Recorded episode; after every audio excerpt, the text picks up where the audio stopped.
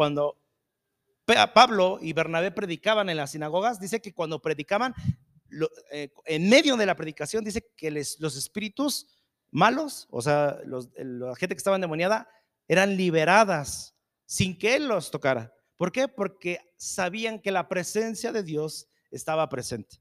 Entonces, y a usted a lo mejor le puede pasar un día donde a lo mejor una persona que invoca espíritus malos, algún día a usted le van a decir, oye, yo no puedo contra ti. Oye, hay un, este, este, oh, eh, sorprendentemente le va a decir a usted. Por ejemplo, apenas me decían que una, oh, una persona de aquí estaba teniendo un cliente y dice que, que, el cliente de repente se empezó a reír y dijo, ya sé que estamos en guerra, ¿no?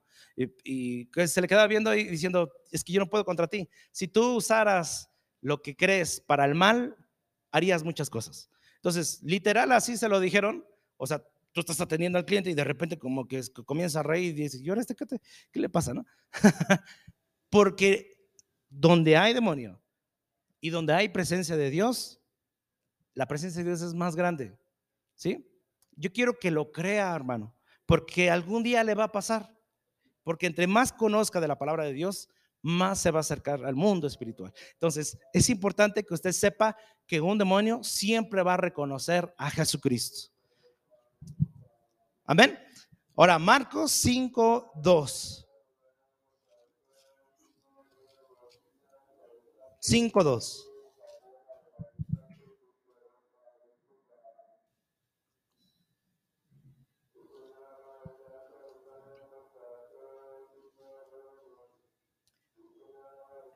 Y cuando salió él de la barca, enseguida vino al encuentro, a su encuentro de los sepulcros, un hombre con un espíritu inmundo, que tenía su morada en los sepulcros y nadie podría atarle ni con cadenas, porque muchas veces había sido atado con grillos y cadenas, más cadenas habían sido hechas pedazos por él y desmenuzados los grillos y nadie le podía dominar. Y siempre, de día y de noche, andaba dando voces en los montes y en los sepulcros, hiriéndose con piedras. Cuando vio, pues, a Jesús de lejos, corrió y golpeó a Jesucristo. No, ¿ah? Y dice, y se arrodilló. Y vean lo que dijo. Clamando a gran voz, dijo, ¿qué tienes conmigo, Jesús? Hijo del Dios Altísimo, te conjuro por Dios que no me atormentes. Porque le decía, sal de este hombre, espíritu inmundo. Nueve, y respondió, ¿cómo te llamas? Y respondió diciendo, Legión me llamo porque somos muchos. Pero bueno, el demonio cuando usted declara el nombre de Jesucristo, no hay poder, le reitero. Siempre que hay un demonio, se va a manifestar cuando usted declare el nombre de Jesucristo. Ahora, con esto quiero eh, hacerle otro ejemplo. No sé si a usted le pasa que cuando llega a casa, a veces siente el ambiente muy pesado. O incluso mismo aquí, ¿no? Como que, ay, como que hay algo como que no me deja no me deja, o pasa el de los tamales, pasa esto, ¿sí? O como que siento como que ahora la mirada de mi hermano como que está muy pesada. Eh, no sé si le ha pasado eso, ¿no? Como que, híjoles, como que ahora mi negocio está de la patada, ¿no? Ahora como que pues todo me sale mal, se me pierde esto, lo otro. Sientes, te sientes mal, te sientes pesado. Ahora, eso no quiere decir que seas endemoniado o que ya, ya valió y dices, ay, híjoles, ya mi casa ya la, la tomó un demonio. No es así. Les decía, cuando somos eh, ah, se me olvidó la palabra, este, cuando somos influenciados, ¿sí? Porque le decíamos al principio, porque el mundo es el maestro de qué? De nuestra carne. Pero cuando somos influenciados, hermano, por la carne, sí o sí es esa lucha que yo le decía. Usted, su espíritu, que quiere que usted tenga paz y tenga vida, está en contra de lo que es la carne. Y ahorita usted, hermano, si usted está teniendo una batalla para escuchar la palabra de Dios, es su carne y el espíritu. El Espíritu Santo dice, créelo. Y la carne dice, ah, hay algo como que no, no, como que hoy no vine como de, de buen eh, alumno, ¿no? No, ¿sí? ¿Por qué? Porque somos influenciados y tenemos que reconocer, hermano, que tenemos que despojarnos de esa influencia, despojarnos de, esa, de ese deseo carnal. Entonces, usted y yo tenemos que ser capaces de pelear primero contra nuestra propia carne y segundo, ser capaces de pelear contra un demonio. Lucas 8.2, ya voy a terminar, porque la mayoría, hermano, que, que fue liberada de un demonio, la mayoría, la mayoría eran discípulos de Jesús, la mayoría. Había una mujer, de hecho había varias mujeres que, eran fieles a Jesucristo. Pero fíjese que en el 8.2 dice, y algunas mujeres que habían sido sanadas de espíritus malos y de enfermedades. ¿Qué quiere decir esto? Que no es lo mismo tener un demonio que estar enfermo. La enfermedad es una cosa y estar endemoniado es otra cosa. ¿Sí? Entonces, tiene que usted identificar cuando vamos a orar por un enfermo. Y no el enfermo quiere decir que tenga un demonio adentro. No, es la enfermedad. Y a la enfermedad tienes que hablarle a la enfermedad. ¿Sí? Por ejemplo, espíritu de cáncer, no es el, espíritu de cáncer, es bien, es una enfermedad. ¿Sí? Y las enfermedades provienen del cuerpo, de nuestros deseos, de la carne. ¿Sí? María que se llamaba Magdalena, la que había salido, ¿cuántos espíritus tenía? Siete demonios. Aleluya.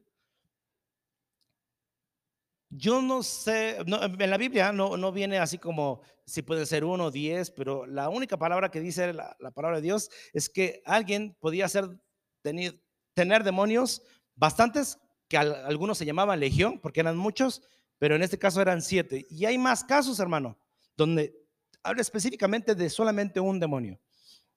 Entonces, para terminar, en Santiago 2.19 eh, vemos esta parte de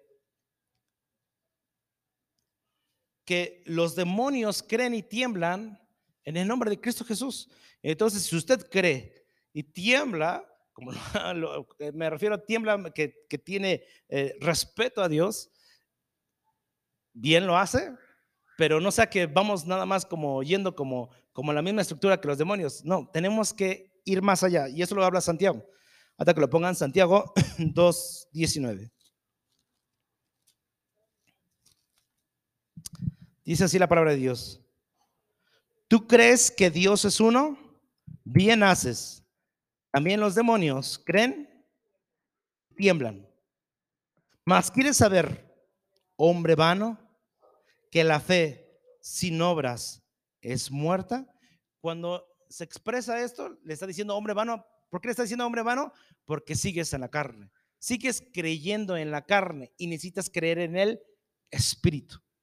¿Cómo es creer en el espíritu? Uno, como lo decíamos el miércoles, aliméntate de la palabra de Dios. Porque la fe es por el oír y el oír por la palabra de Dios. O sea, se refiere a que tienes que escudriñar que tienes que leerlo, que tienes que comerlo para que puedas entender la parte espiritual. Entonces, con esto voy terminando, hermano.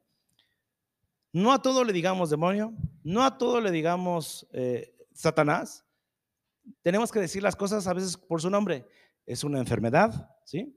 Es la carne, son mis celos, son mi, es mi vanagloria de la vida. Ya tengo casa, pero quiero más. Ya tengo carro, pero quiero otro. ¿sí? Ya tengo zapatos, pero quiero más zapatos. O sea, porque hay gente que se angustia por eso, por su vanagloria. Cada quien se respeta, hermano, pero cuando conoces al Espíritu Santo, sabes reconocer que la batalla, ¿sí? Espiritual, sí es del Señor. Hace rato en la, en la mañana estaba diciendo Gaby, la, uh, la batalla es del Señor. Sí, la batalla es del Señor, pero en el mundo espiritual. Si tú tienes una batalla para permanecer en la casa de Dios, es tu carne con tu espíritu. No es el demonio ni Satanás en contra de ti. No, es nuestra carne. Entonces, vamos a armarnos de poder y autoridad por medio del Espíritu Santo y vamos en esta hora a ponernos de pie y a orar. Y en esta hora, si tú sientes alguna carga, si tú sientes alguna pesadez, háblale a tu carne, háblele ese, esa pesadez, háblale eso que te bloquea para entender la palabra de Dios. Espíritu Santo, ayúdame a, a poder sujetar más mi carne, porque mi carne quiere deseos, quiere placeres. Mi mente dice a veces no es posible, pero mi espíritu siempre dice todo lo puedes en Cristo Jesús. Y yo sé, Señor, que en esta hora, en tu nombre, vamos a poder vencer. No solamente al enemigo, sino también a nuestra carne, sino también, Señor, a nuestros problemas de carácter que tenemos. Reconozco hoy, Señor, que tengo ese carácter mal, que aún me falta trabajar mucho, Padre, en romper, en decir no a esos deseos. Y te pido, Padre, perdón, porque a veces yo quiero mover montañas y no he podido mover mis deseos de mi carne. Perdóname, Señor. Perdóname si con estos ojos he hecho que la envidia o los pleitos se generen en la casa. Perdóname, Señor, porque a veces mi tono de voz hace como que la gente se irrite. Enséñame a hablar, Espíritu Santo. Enséñame a ya no decir malas palabras, sino en vez de eso de declarar vida, declarar algo diferente. Enséñame, Espíritu Santo. Pon, Señor, tu palabra en nuestra boca y en nuestro corazón para poder reconocer en lo que tenemos que trabajar, Señor. En esta hora te pido, Espíritu Santo, que nos brotes, como lo dice Gálatas 5, de amor, de gozo, de paz, de unidad, de bondad, de fe, de mansedumbre y de templanza. Gracias Señor porque en tu nombre puedo vencer toda potestad. Porque tú fuiste, Señor. Es por tu nombre. Es por tu nombre que todo huésped celestial se somete. Es tu nombre, Señor. Perdóname, Padre, porque a todo lo he echado la culpa a otras cosas cuando soy yo el culpable. Perdóname, Padre, en esta hora, Señor. Gracias porque pones de tu Espíritu Santo para que pensamos a la carne. En esta hora nos ponemos ante ti, Señor. Señor Padre, haz que nuestra carne, Señor, te guste de tu presencia. En esta hora, Señor.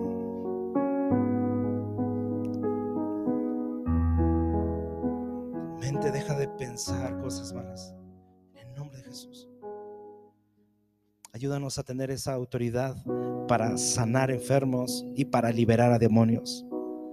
Porque tú a tus discípulos dijo, le dijiste, les doy potestad para sanar, para liberar. Y yo tengo el poder. Tu poder